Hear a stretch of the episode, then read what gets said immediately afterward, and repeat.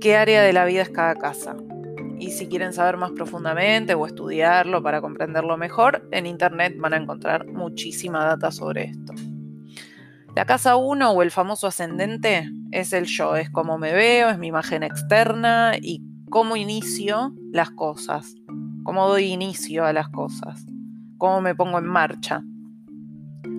La casa 2 es el autoestima, es el autovalor, eh, a qué le damos valor y nuestros recursos.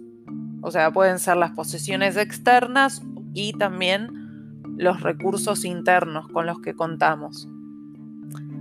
Eh, la casa 3 es el área del pensamiento y de la comunicación y de los viajes cortos también. La 4 es el hogar, es la familia, es nuestro sentido de pertenencia, es el pasado, la estabilidad cómo echamos raíces también. La casa 5 es nuestra área creativa, es lo que tiene que ver con eh, lo que generamos a partir de nuestra autenticidad.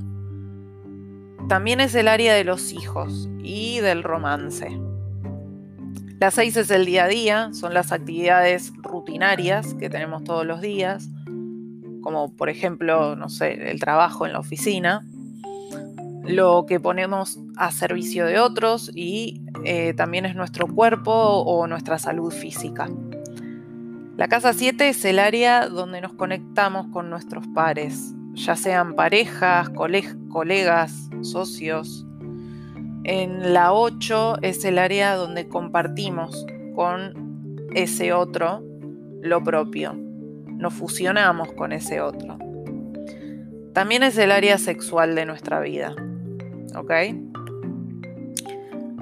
La 9 es el área eh, de nuestras creencias y de nuestra filosofía de vida y de los viajes largos o del extranjero.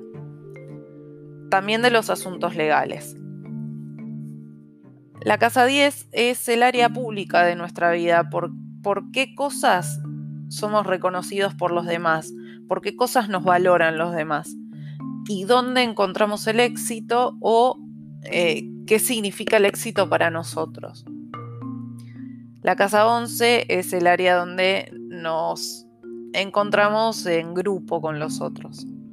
Son los amigos, eh, son esos lugares donde compartimos con la comunidad nuestros objetivos que finalmente en esta área se convierten en objetivos en común. Y la casa 12 es el área espiritual de la vida, es el karma, es nuestro inconsciente y eh, cómo, cómo resolvemos o cómo cerramos los asuntos en nuestras vidas.